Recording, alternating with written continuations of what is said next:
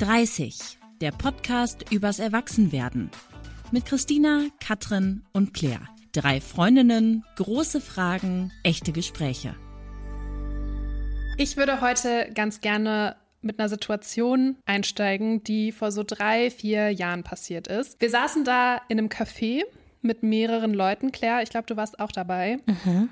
Und wir haben uns darüber ausgetauscht, über unsere Jobs und wie es gerade so läuft. Also gar nicht so ein deepes Gespräch, eher so ein Alltagsgespräch.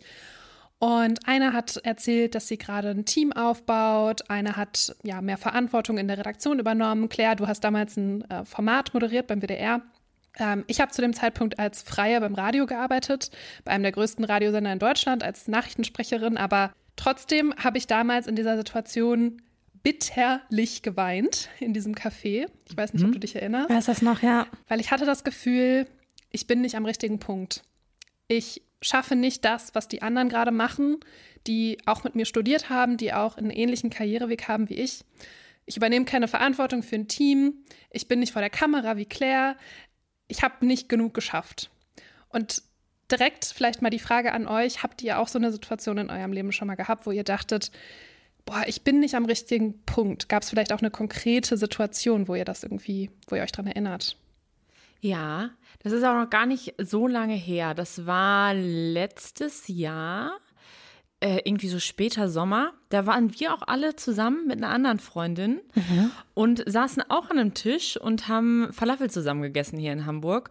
Und da war ich auch gerade an so einem Punkt in einem Job, wo ich dachte, ist das wirklich das, was ich machen will? Weil es hat mich nicht so richtig glücklich gemacht. Ich glaube, ich hatte mir auch ein bisschen was anderes vorgestellt und ähm, ja, hatte da irgendwie so eine kleine Krise und das war auch zum ersten Mal in meinem Leben, dass ich dann auch wirklich zu Hause saß und geweint habe, weil ich mir so überlegt habe, also ich, ja, irgendwie waren, waren meine Erwartungen und die Realität, die ging irgendwie ein bisschen auseinander. Ähm, und das hat mich schon erst traurig gemacht, dann habe ich da viel drüber nachgedacht und dann habe ich meine Gedanken auch mit euch geteilt und dann haben wir auch voll laut gelacht, weil wir auch dachten, wie bescheuert ist das eigentlich, dass er das so belastet. Aber es ist natürlich ganz normal, dass das einen belastet, weil es ja ein ganz großer Lebensinhalt ist, Arbeit. Voll. Ich glaube, ich äh, hatte das eher so, wenn andere Leute plötzlich krasse neue Jobs gemacht haben, dass ich dann immer kurz so diesen Vergleichsmoment hatte und mir so dachte, boah, krass. Aber ich mache das ja jetzt nicht. Wieso mhm. wurde ich nicht gefragt? Wieso mache ich das jetzt nicht? Was total bescheuert ist, weil ich war eigentlich immer in meinem Leben sehr zufrieden mit den Karrieresteps, die ich gemacht habe. Aber ich kam, bis ich folgerichtig mit euch angefangen habe und wir was völlig anderes gemacht haben als alle andere, alle anderen, nie aus dieser Vergleichbarkeit raus. Ja. Ja, wir sind natürlich auch in so einem sehr kompetitiven Umfeld äh, in, in unsere Jobs gestartet. Also wir haben ja alle drei zusammen in Dortmund Journalistik studiert und wir haben einen ganz engen Freundeskreis von da. Also es sind auch coole Leute da. Äh, also wir fanden unseren Jahrgang ja auch gut, aber es ist ein Umfeld, was schon sehr darauf, auch durch das Studium darauf getrimmt wird, sehr schnell sehr angesehene Jobs zu haben. Und das, was du gerade gesagt hast, Katrin, dass du Nachrichtensprecherin bei einem der größten äh, Radiosender in Deutschland warst und dann noch dachtest, ach krass, die anderen sind aber irgendwie viel besser oder machen viel außergewöhnlichere Sachen, das zeigt ja schon, wie absurd das eigentlich ist. Ne? Dass man immer denkt, mhm. man müsste noch einen Schritt weiter gehen und gibt sich gar nicht mit dem zufrieden oder ist vielleicht auch mal stolz auf das, was man gerade macht. Ich glaube, so dieser Punkt Stolz sein, das ist echt was, was für mich auch super schwierig ist, auch immer noch. Auf jeden Fall. Ich glaube, das ist wirklich schon so der Kern, dieses sich vergleichen. Ähm, das Gefühl kennen, glaube ich, ganz, ganz viele, wahrscheinlich auch viele aus der Community. Und ich will heute so ein bisschen darüber reden, weil ähm, ich habe das Gefühl, bei diesem Thema Karriere und sich vergleichen, da steckt so viel Druck drin. Mhm. Und ich hatte ja in der Community auch gefragt, wir haben ganz, ganz viel Input dazu bekommen, den wir heute so ein bisschen versuchen zu sortieren. Es sind sehr, sehr viele unterschiedliche Themen, aber wir gucken mal. Denn ähm, dieser Druck, und das war so ein bisschen mein Eindruck, der hat ganz, ganz viel damit zu tun, auch dass wir Frauen sind und dass mhm. wir den ähm, biologischen ja, Nachteil in Anführungsstrichen haben, dass wir nun mal die Kinder austragen müssen. Ähm, aber Claire, du hast es gerade schon ganz kurz angerissen. Lass uns noch mal ganz kurz erzählen, an welchem Punkt unsere Karrieren gerade so sind, weil ich glaube, das mhm. weiß vielleicht auch nicht jeder. Ähm, einfach, dass wir das noch mal ähm, kurz zusammenfassen. Wir haben das ja vor drei Jahren so ein bisschen selbst in die Hand genommen unsere Karriere und mhm. haben unser Unternehmen gegründet. Mögt ihr mal erzählen, in welchen Situationen wir da jeweils waren und was ihr vielleicht auch vorher so gemacht habt, damit man mal so einen Eindruck davon bekommt, mhm. was wir jetzt schon so gearbeitet haben. Ja, Willst du anfangen? Ja, ich starte mal. Also, das war 2019 haben wir unsere Social Media Beratung folgerichtig gegründet, weil wir gesagt haben, wir möchten gerne ortsunabhängig arbeiten. Wir wohnen in unterschiedlichen Städten und wir möchten gerne auch unsere eigenen Chefin sein und haben dann das gemacht, was wir gut können, Storytelling als Journalistin und das eben auf Social Media, weil wir da ganz viel auch schon zugearbeitet haben. Und ich war in der Zeit ähm, auch beim WDR als Journalistin, auch freiberuflich, das habe ich ganz lange gemacht und habe da auch für den Radiosender als Nachrichtensprecherin gearbeitet, wie du, Katrin, und noch für ein anderes äh, Format vom WDR. Und dann haben wir uns entschieden, folgerichtig zu machen und haben das, wie du gesagt hast, Claire, in Teilzeit gemacht, was wahnsinnig anstrengend war. Oh, ja. Aber voll die Erfahrung. Also mhm. wir haben ja nächtelang da gesessen, Haribo gegessen und folgerichtig gegründet und hatten erstmal so diese Idee, lass das mal machen. Ja, und dann ist das alles so in Gang gekommen, ne? Mm, genau. Bei mir war es ziemlich ähnlich. Also wir haben ja alle drei auch zusammen studiert in Dortmund. Von 2012 bis ungefähr 2016, 17. Wir waren alle ein bisschen unterschiedlich durch Auslandssemester dann fertig. Und dann in der Zeit haben wir alle auch volontiert, also eine Ausbildung zur Redakteurin gemacht. Christina, wir beide waren ja zusammen in Köln beim WDR, Katrin war in Bonn beim Generalanzeiger. Und ähm, ich habe dann nach dem Studium eigentlich angefangen beim WDR auch als Freie zu arbeiten und ähm, hatte aber immer so ein bisschen das Gefühl, ich weiß nicht so ganz, wo hier mein Platz ist. Ich habe dann auch bei 1 Live gearbeitet. Mh, mm, da halt so Radiosachen gemacht und man hat dann irgendwie immer für so einen Radiobeitrag im Radio halt Geld bekommen, aber man wurde quasi immer bezahlt für das, was man gemacht hat. Mhm. Und es haben mich Leute manchmal gefragt so, was ist denn dein Thema? Weil es gibt ja so Menschen, die sind irgendwie Sportreporter, Wirtschaftsreporter und ich hatte eigentlich nie ein Thema. Ich war immer so, ja, ich mache das halt irgendwie, um Geld zu verdienen. Und dann habe ich 2000 wann war das, 17, 18, angefangen mit ähm, diesem feministischen Instagram-Format. Mädelsabende heißt das.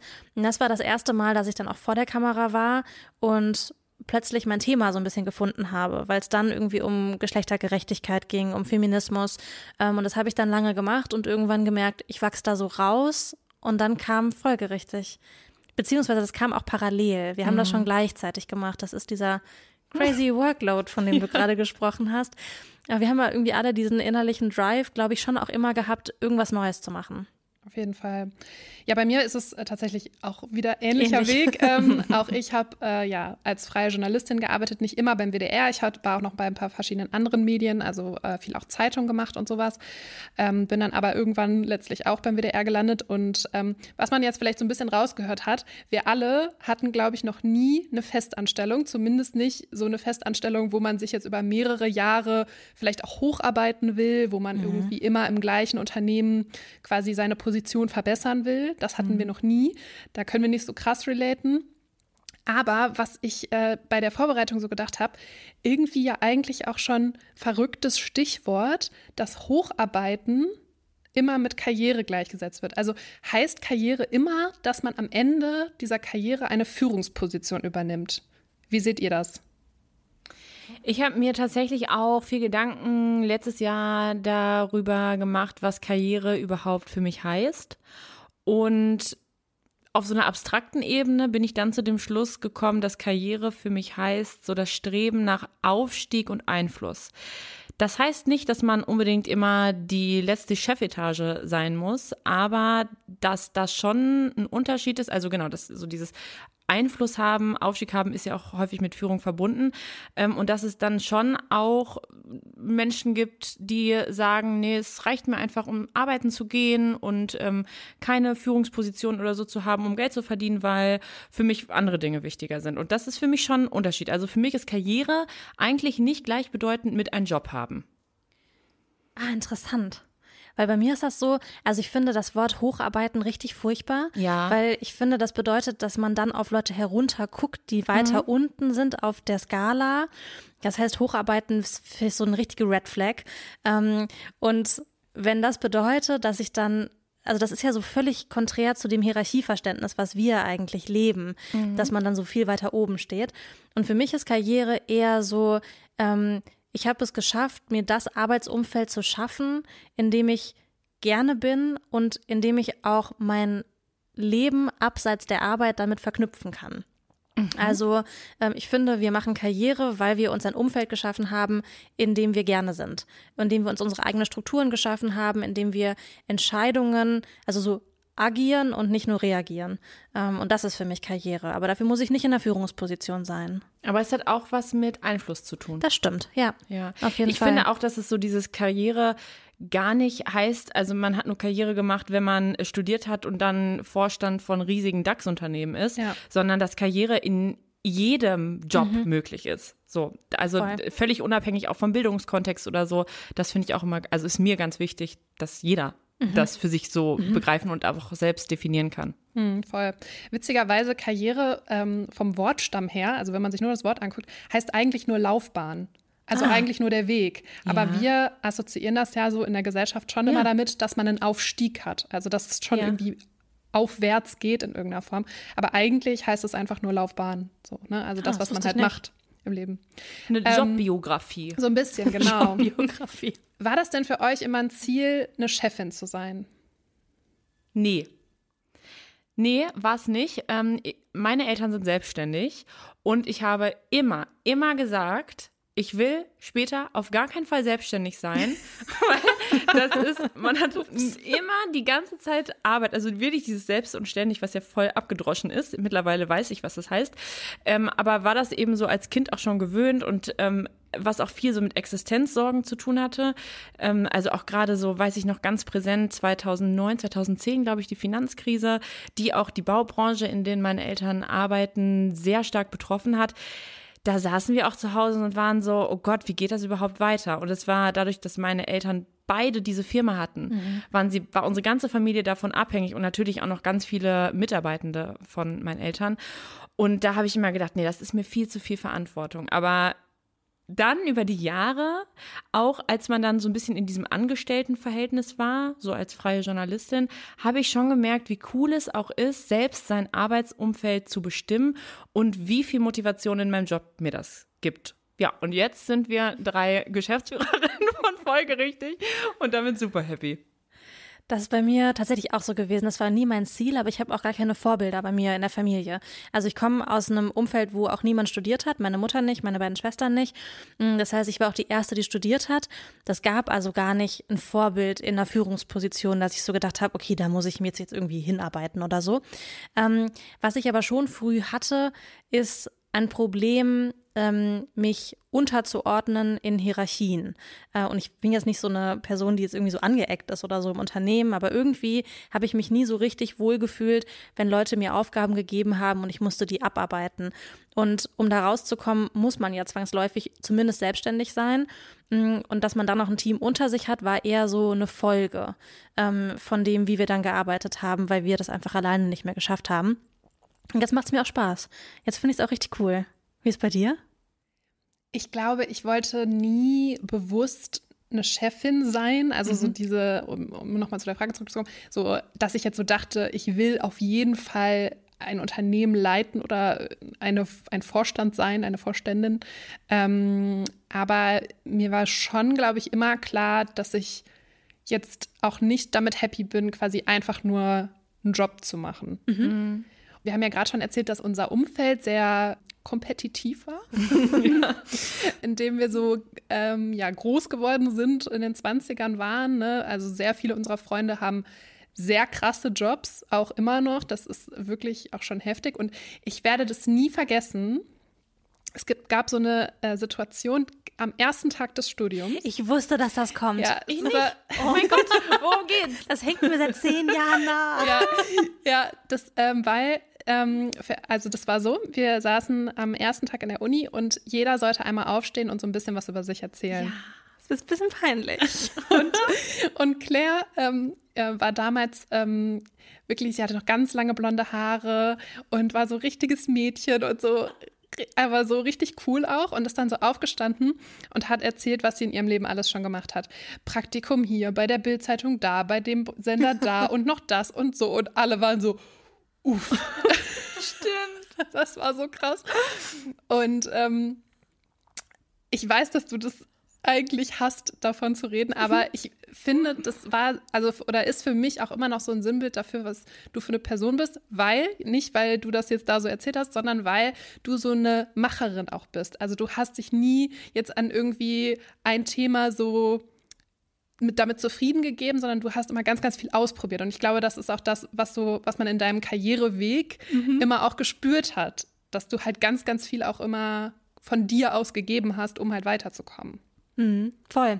Ich glaube, das war aber auch so ein bisschen dem ähm, geschuldet, dass ich so dachte, ich muss jetzt auch irgendwas machen, weil ich bestimme meinen Weg halt selber. Also ja. ich habe kein Sicherheitsnetz, in das ich falle und ich habe auch niemand, der mir nachher so sagen kann, ja, ich kenne hier noch jemanden, da kannst du bestimmt mal arbeiten oder so, sondern ich wusste von Anfang an, ähm, hau rein nach dem Abi, so mach jetzt mal am besten schnell was. Ähm, das war auch schon echt immer anstrengend, weil diese ganzen Praktika sind natürlich unbezahlt, ihr mhm. kennt das. Und dann habe ich nebenbei immer noch in der Eisdiele gearbeitet. Oh. Also das war schon, das war schon heavy. Ähm, aber ich erinnere mich an diese Situation auch, ich wirklich, als wäre es gestern, ne, wie ich da aufgestanden bin. Und ich glaube, es war auch schon so eine Mischung. Ich war schon auch stolz darauf, dass ich schon so viel gemacht hatte, ähm, weil ich auch so wusste, ich habe das alles aus eigener Kraft so geschafft. Ähm, Im Rückblick bin ich vielleicht auch ein bisschen so, ich hätte vielleicht nicht so viel Druck bei den anderen aufbauen sollen. Aber äh, also ehrlich gesagt, konntest du da jetzt auch nicht so viel für, weil du warst A nicht die Einzige, die, an die ich mich jetzt auch erinnere, die da so super viel Erfahrung äh, preisgegeben hat. Es war ja auch die konkrete Aufgabenstellung. Und das fand ich auch schon so befremdlich, dass man so sagt, hi, ich bin Christina und gut, in meinem Fall, ich habe halt bei der Lokalzeitung gearbeitet und 10 Cent pro Zeile gekriegt. Äh, ein etwas deprimierender Job, aber aber ähm, das war halt so die Aufgabe und damit wurde schon so viel gestatet, dass man sich darüber dann definieren sollte, was man bis 18, mhm. wir waren 18 oder 19, alles schon in seinem Leben journalistisch gemacht hat. Fand ja. ich auch schwierig. Das war das kompetitive Umfeld, ne? Ja, ja auf jeden Fall. Ja. Ich ähm, hatte neulich ein, ein, spannendes Gespräch und zwar hat mir eine Bekannte erzählt, dass sie ähm, in ihrem Job arbeitet, um Geld zu verdienen. Mhm. Mhm. Also sie sagt, ähm, das ist ein Job, der bringt mir Geld, der finanziert meinen Berufsalltag, also meinen normalen Lebensalltag. Mhm. Ähm, und ja, das reicht mir. Mhm. Und dann dieses, habe ich mich so gefragt, dieses Karriere machen wird ja schon auch immer so als gesellschaftliches Ziel festgelegt. Mhm. Und ich habe mich so ein bisschen gefragt, ja, kann man auch ohne Aufstieg glücklich im Job sein? Und reicht das vielleicht auch? Oder muss man nach was streben? Ich finde es super schwer zu beantworten, weil ich es einfach gar nicht nachvollziehen kann, dass man einen Job macht, nur um einen Job zu machen, weil ich persönlich mhm. da auch ganz viel draus ziehe, so für, für mich selbst. Und ich weiß nicht, ob das bei euch auch so ist. Ich kann das irgendwie schon verstehen. Also ähm, es fällt mir auch schwer, weil ich finde, unser Job ist auch ein bisschen unser Hobby. Mhm. Ähm, ja, das stimmt schon. Das ist irgendwie so, ich meine, wir machen das jetzt, was wir hier gerade machen. Das ist ja schon auch, das könnte auch unser Job sein. Wir machen das jetzt gerade als Hobby und kriegen jetzt dafür kein Geld. Aber ähm, diese ganzen Leute, die wir treffen in zum Beispiel journalistischen Interviews und so, das ist schon auch Job, aber es ist viel auch so intrinsische Motivation, Neugier und das befriedigt einen ja auf irgendeine Art und Weise, diesen journalistischen Job zumindest zu machen ähm, oder auch zu führen. Das ist irgendwie was, was Bock macht, wo man weiterkommt. Ähm, ich habe zum Beispiel in meinem Leben wenig Hobbys neben dem Job. Eigentlich habe ich gar kein Hobby. Ähm, und also, ich habe euch. Nee, ich habe aber nicht so richtig ein Hobby. Ich brenne jetzt für nicht so richtig viel neben dem Job. Aber wenn ich mir vorstellen würde, ich wäre zum Beispiel passionierte Kanufahrerin ja. oder ich hätte irgendwie, äh, weiß ich nicht, eine Trauergruppe, die ich leiten würde und ich könnte da meine ganze Bestätigung rausziehen ähm, und ich würde den Job so 9 to 5 machen und da einfach Geld verdienen und dann eher nach dem Feierabend meine Passion ausleben. Mhm. Das kann ich nachvollziehen. Wenn ich jetzt aber weder eine Passion außerhalb des Jobs hätte noch innerhalb des Jobs, dann fände ich das irgendwie traurig. Also vielleicht ist das auch so dieses Thema ist jetzt auch ein bisschen abgedroschen, aber macht nichts. Beruf und Berufung. Oh. Das ist ja vielleicht wie ja, Entschuldigung, aber es ist ja schon so ein bisschen so, dass ähm, ich würde mich da total anschließen, dass unser Job so Journalismus jetzt im weiten Sinne, weil wir uns da mittlerweile auch noch ein bisschen gelöst haben äh, und nicht mehr ganz klassisch Journalistinnen sind, wie wir das vielleicht noch vor zwei, drei Jahren waren. Äh, aber dass uns das so ganz tief erfüllt. Ne? Und letztes Jahr, äh, wie gesagt, da hatte ich halt diese kleine Krise. Da hatte ich auch, ähm, da hatte ich die Jobs gewechselt. Also ich war dann auch nicht mehr beim WDR und ähm, habe mir dann auch so die Frage gestellt, was ist für mich der Sinn meines Lebens? Und weil der Job dachte ich zu dem Zeitpunkt mich halt nicht voll ausgefüllt hat, so wie ich mir das erhofft hatte. Und bin dann eben auch dann zu dem Punkt gekommen, ja, vielleicht, also ich glaube, es wird immer an erster Stelle die Familie sein und deshalb habe ich mich schon auch relativ bewusst für die Schwangerschaft damals entschieden. Dann hat es ja auch geklappt. Aber ich muss sagen, jetzt wo ich Romi habe, bin ich super, super happy. Und ich würde auch immer noch sagen, Familie ist für mich das Allerwichtigste oder so mein Privatleben. Das würde ich auch immer vorziehen. Aber ohne meinen Job würde mir auch was Dolles fehlen.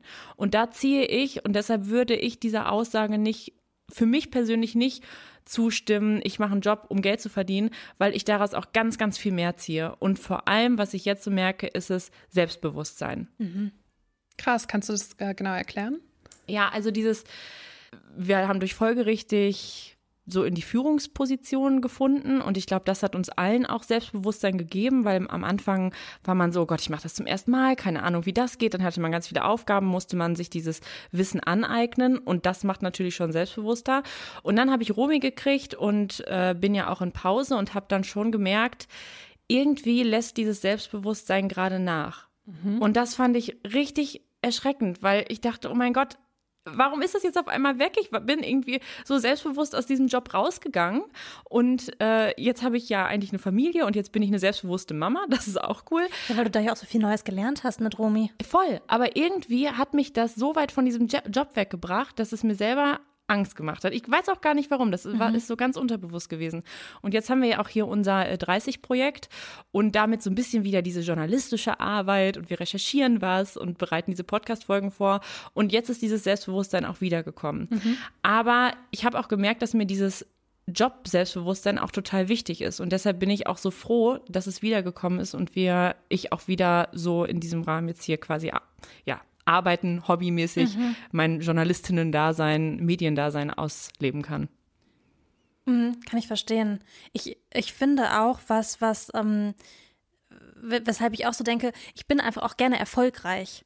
Ja, ja gut. Das ist vielleicht eine unsympathische Aussage. Nee, nee aber, ist, aber ist so. Ja, und, und Erfolge, die, die ich habe oder die wir haben im Beruflichen, ähm, die tragen mich dann auch immer so motivationstechnisch über so ein paar Wochen. Mhm. Und wenn ich jetzt einen Job hätte, in dem man keine, ähm, keine Peaks hat, keine Erfolge, irgendwie fertig abgeschlossene Projekte, gut laufende Launches oder so, ähm, dann würde ich mich fragen, wo ich meine jobliche Bestätigung herkriegen sollte. Mhm. Ähm, und das ist für mich so ein Ding auch, weshalb ich auch nicht sagen würde, ein Job ist nur ein Job für mich, um Geld zu verdienen. Voll. Wie ist das bei dir? Ja, sehe ich auch so. Ich finde halt, also es ist, ich finde es so krass, weil man verbringt ja so viel Zeit mit Arbeiten, ne? Ja. Jeden Tag ja, halt irgendwie seine sieben, acht Stunden. Und wenn ich mir so vorstelle, das wäre ein Job, der mir nicht dieses Gefühl geben würde, was folgerichtig mir halt geben kann, so dieses ja, einerseits Erfolge feiern, aber auch so neue Dinge lernen, Selbstbewusstsein, Überführung bekommen und so. Boah, ey, ich, ich glaube, ich wäre so unglücklich. Aber das mhm. hattest du doch auch ein bisschen mal, ja, oder? Ja, ich hatte eine Zeit lang einen Job, da hatte ich ähm, relativ wenig zu tun mhm. und ähm, habe dann ja, einfach auch gemerkt, wenn das jetzt so mein Alltag wäre, und ich glaube, das ist ähm, tatsächlich bei ganz vielen so, also ich habe das in letzter Zeit öfter mal mitbekommen, dass Leute einfach bei ihrem Job ganz wenig zu tun haben mhm. ähm, und einfach wirklich so eine Aufgabe am Tag erledigen und sonst halt rumsitzen. Und ähm, dass es einfach auch so unfassbar frustrierend ist, weil man halt so denkt, boah, ich, ich bin halt hier und ich kann auch was leisten, aber gebt mir doch irgendeine Aufgabe. Mhm. Ähm, und das finde ich, ist, glaube ich, für, ist für mich das schlimmste Gefühl überhaupt. Also, weil ich halt immer folgerichtig quasi hatte als Ausgleich, war das jetzt in der Situation nicht so schlimm. Aber wenn das mal wirklich Vollzeit mein, meine Beschäftigung wäre, ich, mhm. ich fände es ganz, ganz schrecklich. Ja, was würdest du dann machen? Ich würde mir eine andere Aufgabe suchen, hm. einen anderen Job oder mich irgendwie weiterentwickeln. Das geht natürlich auch nicht immer, ne? Also es ist jetzt auch eine sehr privilegierte Aussage zu sagen, ja, dann gehe ich halt woanders hin. Ja. Aber ich glaube, wenn ich jetzt, also ich glaube, Langeweile im Beruf ist für mich das Schlimmste, was in ja, mir passieren ja. könnte. Voll. Ja. Weil das ist, das prägt so viel von dem, was man halt tut den ganzen Tag. Ja. Ich glaube, da spielt dann auch wieder total dieses Umfeld rein, in dem wir jobmäßig groß geworden sind mit den Journalisten, dass es auch nie zur Option stand, wenig zu arbeiten, weil immer klar war, nur wenn ihr viel arbeitet, werdet ihr auch gute Jobs bekommen. Und dadurch war, das war ja schon so krasses Framing, ne? Und mhm. deshalb, also ich habe das auch manchmal so, wenn ähm, ich jetzt auch mal bei einem Job weniger zu tun hatte, also früher fertig war als dieser, als ich eigentlich an Zeit für das ich bezahlt wurde, dann hatte ich so ein schlechtes Gewissen, das hat mich wahnsinnig gemacht. Mhm. Und ich glaube, dass ganz viele aber auch sagen, ja, mein Gott, bin ich halt fertig, ist doch in Ordnung. Ja. Und das finde ich auch total gut, so die Einstellung. Ne? Mich hat das dann echt genervt, dass ich manchmal ein schlechtes Gewissen hatte. Hm, aber ich glaube schon, dass das auch so durch diese Prägung war, die wir erlebt haben. Und es ist auch Typsache. Ja. Ich glaube, wir drei sind natürlich auch Menschen, die jetzt sehr ähm, sehr viel Energie haben auch für ja. sowas, ne? Und auch sehr viele Dinge umsetzen und halt auch nicht gerne nichts machen. Ja. Ähm, das ist natürlich auch super unterschiedlich. Und ich will damit auch gar nicht sagen, dass das schlecht ist, wenn man das nee. jetzt gut findet, ne? Mhm. sondern das ist einfach anders. Also ich für mich kann mir das nicht vorstellen, aber wenn man jetzt sagt, ich finde es eigentlich ziemlich entspannt, dass ich bei meinem Job nicht so viel zu tun habe und ähm, dann gehe ich halt zu meinem Hobby und ziehe da meine Energie raus, ist ja völlig fein, ne? kann ja jeder machen, wie er das möchte. Kleiner Themenbruch, wir haben es mhm. gerade schon ganz kurz angesprochen, oder beziehungsweise du, Christina. Ähm, wir drei sind ja Frauen. Korrekt. Und ich habe es eingangs gesagt, damit sind wir die, die das Kind austragen müssen. Mhm.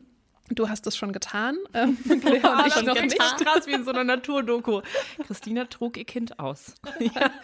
ja, aber äh, das ist wirklich eine Sache, die die Community sehr bewegt. Und das ist die Frage, was bedeutet das für meinen Job, wenn ich ein Kind bekomme? Ähm, was bedeutet das für meine Karriere? Und ich habe so ein bisschen ähm, in die Zahlen geguckt und mich wieder sehr erschrocken. ähm, auch wenn ich diese Zahlen eigentlich kenne, aber ich dachte so, wow, es ist einfach, es ändert sich wirklich seit Jahren nicht. Ähm, also rein statistisch gesehen sind die meisten Frauen nach einer Geburt 14 Monate raus. Mhm. Das ist der Schnitt. Und das liegt natürlich an Mutterschutz, Elternzeit und Co. Und ich finde es echt lang.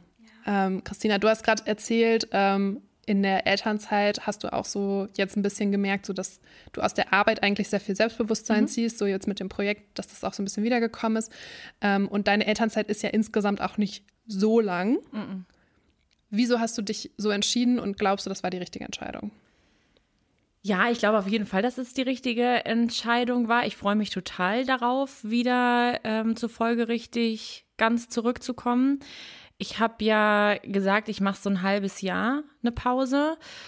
Natürlich ist es so, dass ich als Geschäftsführerin mich, also mir Updates hole von euch und ja auch mhm. nicht so ganz raus bin, sondern ich höre auch immer, was ist los und so, weil ich, ja, ich möchte auch gar nicht ganz raus sein. Und man muss natürlich auch ehrlicherweise sagen, wenn man selbstständig ist, dann kann man auch oft gar nicht sagen, ich bin jetzt raus. Also ich habe die ja in dieser Position auch die wahnsinnige, wahnsinnig privilegierte Situation, dass wir zu dritt sind, dass wir überhaupt die Möglichkeit haben zu sagen, so ihr beiden, ich kriege ein Kind oder ich will jetzt mal eine lange Reise machen, kriegen wir das irgendwie hin, ich bin dann mal raus. Leute, die oder gerade Frauen, die selbstständig sind, wie oft ich das jetzt gehört habe, die kriegen dieses Kind und arbeiten nach zehn Tagen oder so weiter, wenn die gerade wieder laufen können.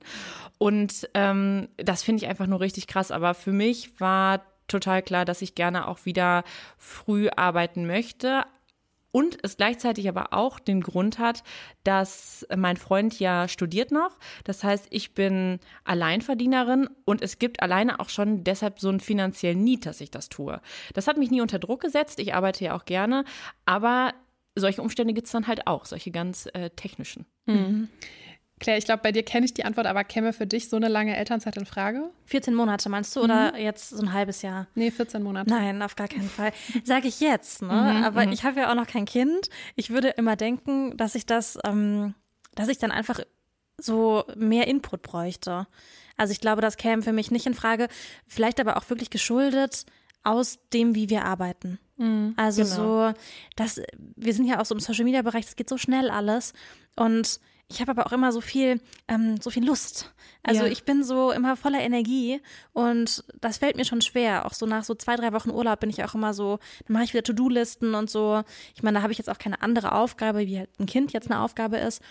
Aber ich glaube, ich würde so machen wie du auch. Ja, ja, also das ist halt so, ich liebe Omi und es macht mega viel Spaß, aber es füllt mich nicht zu 100 Prozent einfach aus. Mir fehlt das, dass ich mich mit euch austausche, dass ich meinem Job nachgehe und inhaltlich da wirklich was machen kann, kognitiv auch nochmal auf eine andere Art gefordert werde, auch wenn man natürlich total kaputt ist. Ne? Also irgendwie man schläft nicht mehr so gut und so weiter.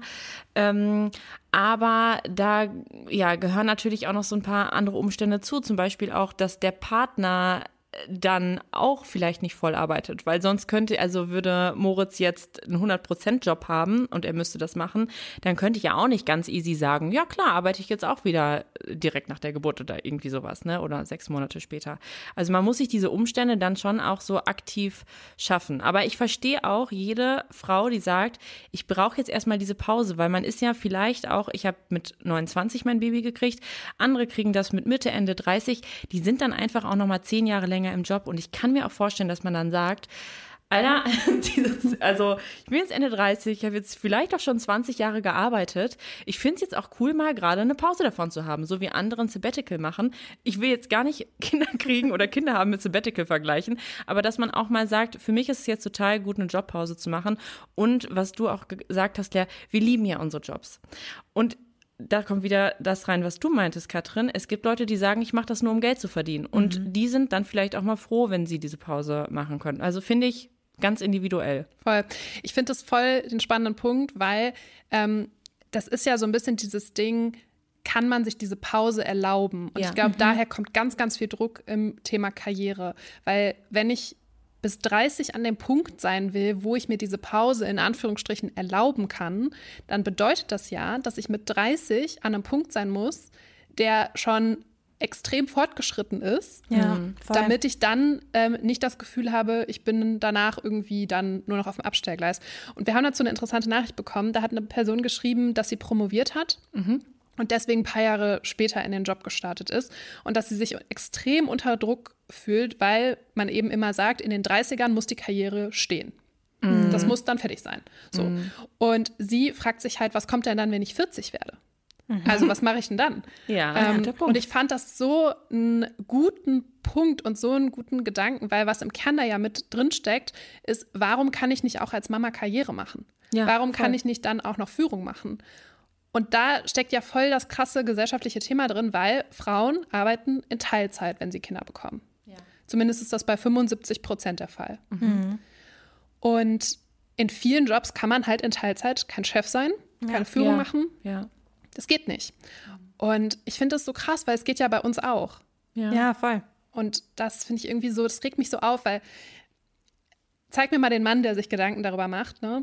Ähm, rein statistisch allein schon, 94 Prozent der Väter arbeiten halt in Vollzeit. Das ist ja. so irre, oder? Ja, genau. Und was du sagst, bei, bei uns geht es ja auch, das ist halt, weil wir einfach auch so eine Unternehmenskultur etablieren wollen, dass wir sagen, klar kannst du ein Kind kriegen ähm, und wir organisieren das irgendwie so, dass du halt auch noch in Teilzeit arbeiten kannst. Mhm. Aber bei ganz vielen ist das dieses Ausschlusskriterium und wir können Geschäftsführerin sein und ein Kind kriegen, weil wir vorher gesagt haben, es ist für uns alle okay, wenn wir auch in Teilzeit arbeiten. Aber das heißt, du bist immer darauf angewiesen, was deine Chefs und Chefinnen sagen und ich kenne jetzt nicht ganz genau die Zahlen, aber ich würde sagen, es sind immer noch sehr viele Chefs, Chefs. Und die kriegen halt keine Kinder und dann ist es schon vielleicht auch leichter zu sagen, es geht nicht. Die kriegen Kinder, aber die, die kriegen, gehen halt trotzdem äh, Vollzeit arbeiten und nehmen zwei Monate Elternzeit ja. und sonst nichts. Ja. Ähm, ja, Claire, ist das für dich auch ein Thema, dass du die Karriere vielleicht so ein bisschen hinten anstellen musst für ein Kind? Mm, ich glaube, tatsächlich, dass das bei uns nicht der Fall ist, weil wir so krass reingehauen haben in den 20ern. Also ich glaube, es gibt, oder nicht ich glaube, es gibt viele Menschen auch in meinem Umfeld, die in den 20ern eher ein bisschen rumgehangen haben, was auch völlig legitim ist und die ähm, vielleicht langsamer studiert haben, die mal hier was ausprobiert haben, mal da was ausprobiert haben und die sind jetzt an einem Punkt, an dem wir vielleicht mit 24 waren.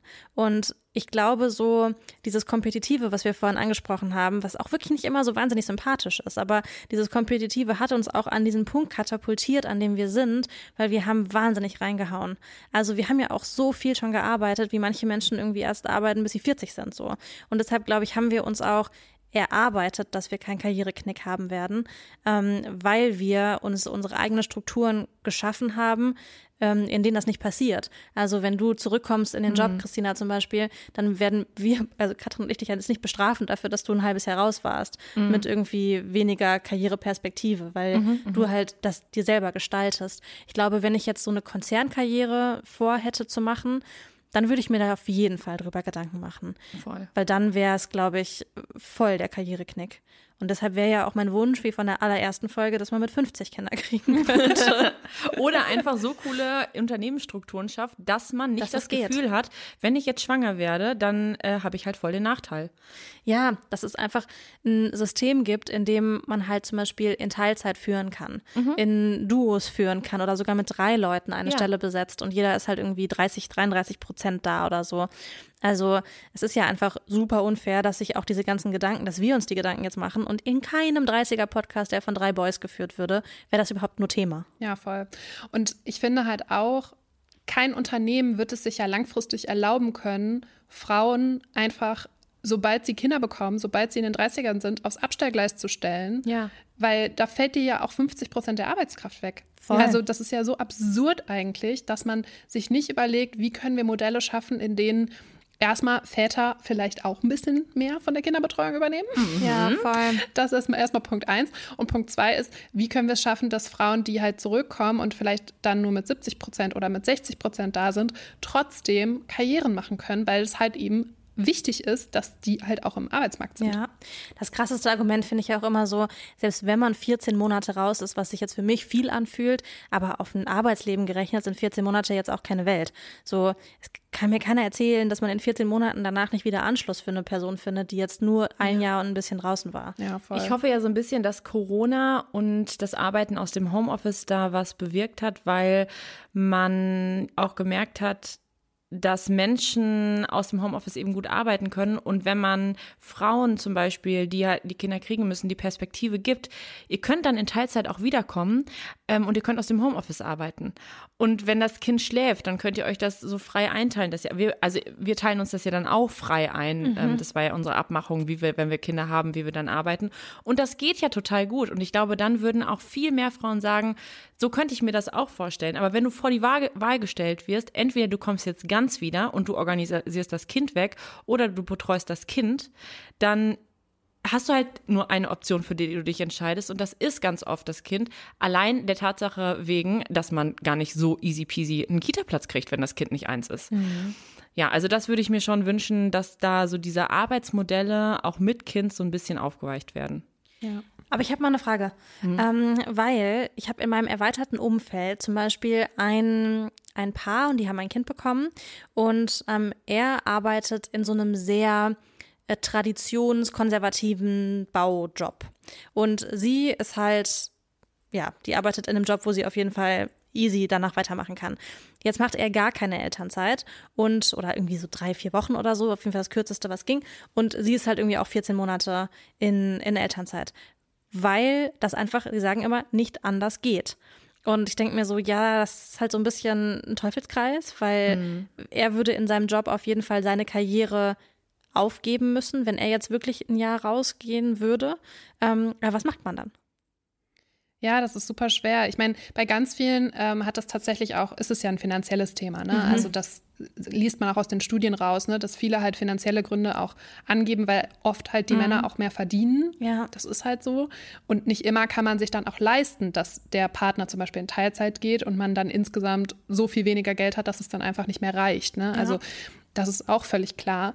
Ähm, aber ich finde halt, warum gibt es da nicht Modelle, das zu irgendwie zu unterstützen, dass man dann sagt, man, man hilft solchen Paaren, die sonst das einfach nicht schaffen oder so. Oder man kann dafür dann irgendwelche Sonderleistungen bekommen oder keine Ahnung. Oder auch die Arbeitgeber müssen halt oder werden halt verpflichtet, ähm, Elternzeit besser zu akzeptieren oder so. Keine Ahnung, da gibt es ja tausend Möglichkeiten, Voll. das besser zu machen. Ähm, und zum Beispiel, ich glaube, in Schweden ist das so, ähm, dass man sich die Elternzeit, wenn ich jetzt, ich, wenn ich jetzt keinen Quatsch erzähle, aber sich aufteilen muss. Ah ja, krass. Und das heißt, die Arbeitgeber wissen halt, wenn die ein Kind bekommen, ist es halt auf jeden Fall so, dass der geht. Ja. Und dann ist es so gar wichtig, nicht mehr, oder? genau, ist es gar nicht mehr so eine Entscheidung, sondern es ist einfach Pflicht und du kannst ja dann auch als, als Arbeitnehmer kannst du ja auch sagen, ja, ich muss halt.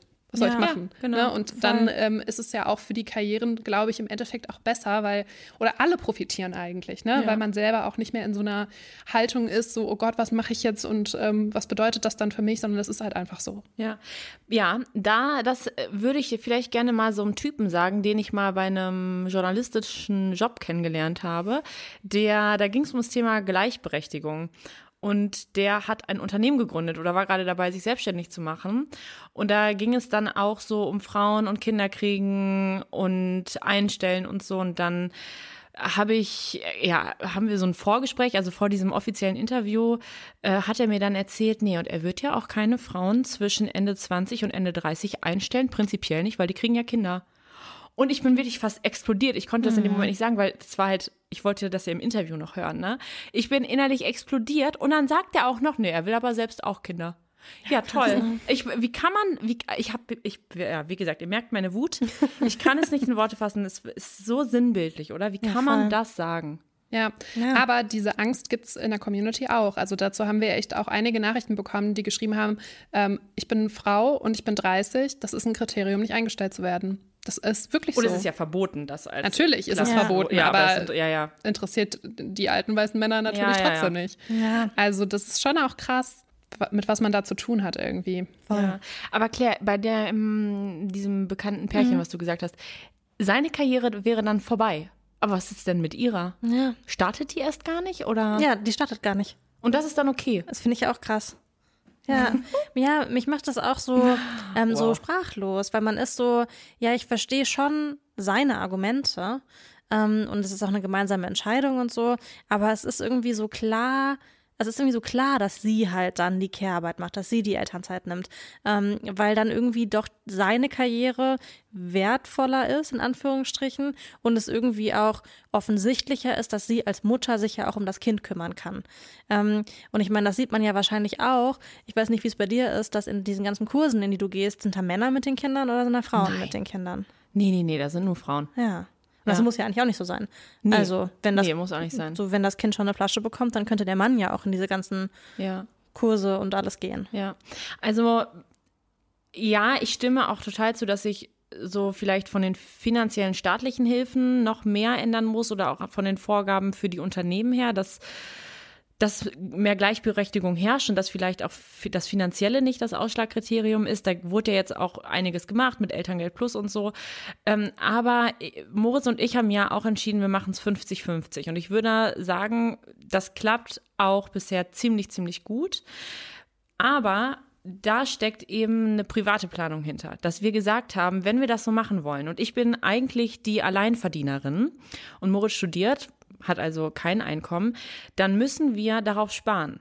Das ist voll hart und Andererseits ist natürlich, habe ich mir dann überlegt, auch der schönste Grund für ein Kind zu sparen.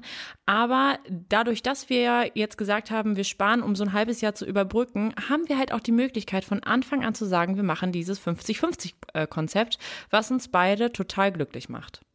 Das finde ich einen richtig schönen Ansatz. Das heißt, ihr habt quasi wirklich in dem halben Jahr oder in dem Jahr, bevor das Kind gekommen ist, immer Geld beiseite gelegt, um Ja. dann dieses halbe Jahr zu überbrücken. Genau, also ich hatte aus meinen, so die letzten zehn Jahre, seitdem ich arbeite, immer mal wieder was gespart und natürlich überlegt man sich dann irgendwann, was mache ich mit dem Geld? Das ist jetzt auch nicht wahnsinnig viel, aber man kriegt ja auch Elterngeld, also war- ist jetzt, wir reden jetzt auch nicht über mehrere tausend Euro pro Monat, die wir brauchen als Ausgleich.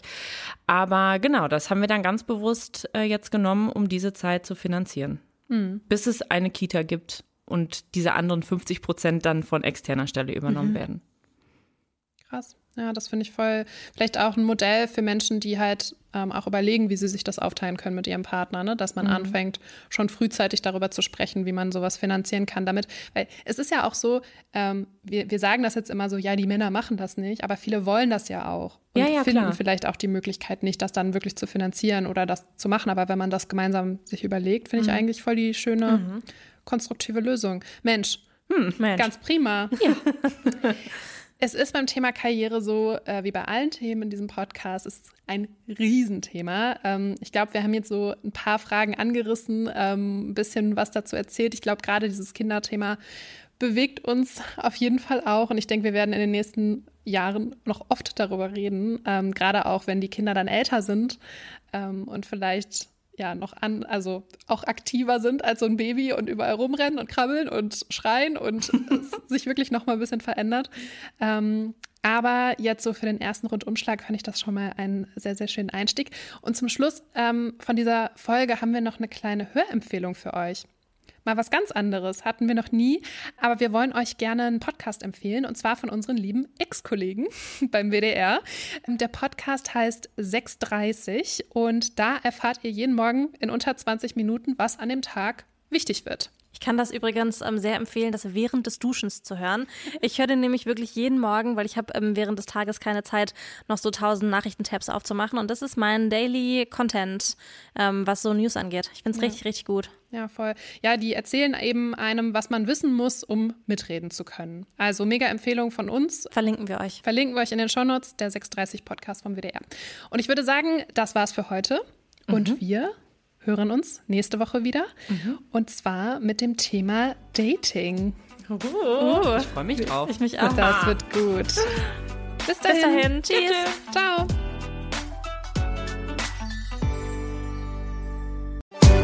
Werbung. Leute, ich freue mich so sehr, wenn dieses Jahr endlich wieder nach vor mir geht. Ich bin nämlich so ready für Urlaub und will einfach nur in die Sonne, an den Strand, Eis essen und einfach nichts tun. Ich bin schon auch ein bisschen neidisch, dass es für dich nach vor mir geht. Ich weiß noch, wie ich das erste Mal mit dir da war und ich liebe das ja sowieso. Also neue Länder, neue Kulturen und neue Sprachen zu entdecken. Ich würde aber sagen, dass gerade bei Sprachen noch wirklich Luft nach oben ist bei mir. Wenn wir nämlich morgens immer bei Raffalet, also im Café direkt am Strand Cappuccino trinken gehen, dann bin ich die Einzige, die auf Englisch bestellt und nicht auf Spanisch. Aber Claire, dann habe ich jetzt die perfekte Lösung für dich, wie du das für das nächste Mal änderst. Und zwar mit Bubble der Sprachlern-App. Da kannst du für den nächsten Formi-Trip eine Runde Spanisch lernen. Und ich habe mir überlegt, ich will ein bisschen Schwedisch lernen für den nächsten Urlaub im Schwedenhaus von meinen Eltern. Der steht nämlich auch jetzt im Sommer an. Das finde ich auch eine richtig, richtig gute Idee. Ihr könnt mit Bubble nämlich 14 verschiedene Sprachen lernen, direkt am Laptop oder über die Bubble-App auch unterwegs. Die Lerneinheiten sind 10 bis 15 Minuten lang und sind damit auch perfekt für den Weg zur Arbeit in der Mittagspause oder vielleicht auch kurz vor knapp auf dem Weg nach Formi am Flughafen noch. Die Lerninhalte wurden von über 200 SprachexpertInnen zusammengestellt und das Coole ist, ihr lernt mit echten Dialogen, die ihr direkt im Alltag nutzen könnt. Und dank KI-gestützter Spracherkennungssoftware könnt ihr eure Aussprache verbessern. Claire, wir können dann zukünftig unseren Iced Coffee auf Formentera direkt auf Spanisch bestellen. Weil ich sag mal so, bei mir wäre da auch noch Luft nach oben. Okay, Challenge accepted. Ich finde aber, dass du, Katrin, dann im nächsten Schwedenurlaub auch auf Schwedisch Brötchen bestellen solltest. Also es ist eine kleine äh, Improvement-Challenge für uns alle hier, würde ich sagen. Okay, ist ein Deal. Wenn ihr euch auch für den nächsten Urlaub oder den nächsten Job vorbereiten wollt oder wie wir einfach Lust habt, eine neue Sprache zu lernen, dann haben wir einen super coolen Deal für euch mit dem Code 30, also Englisch 30, T-H-I-R-T-Y, alles groß geschrieben, zahlt ihr beim Jahresabo für sechs Monate und bekommt weitere sechs Monate geschenkt. Das heißt, ein halbes Jahr zahlen, ein ganzes Jahr lernen. Der Code ist bis zum 31.05. gültig. Das heißt, ihr könnt jetzt noch die wichtigsten Wörter und Sätze für euren Sommerurlaub lernen. Alle Infos findet ihr auf bubble.com slash audio. Das haben wir euch natürlich wie immer alles in die Shownotes gepackt. Und denkt beim Bestellen an unseren Code 30.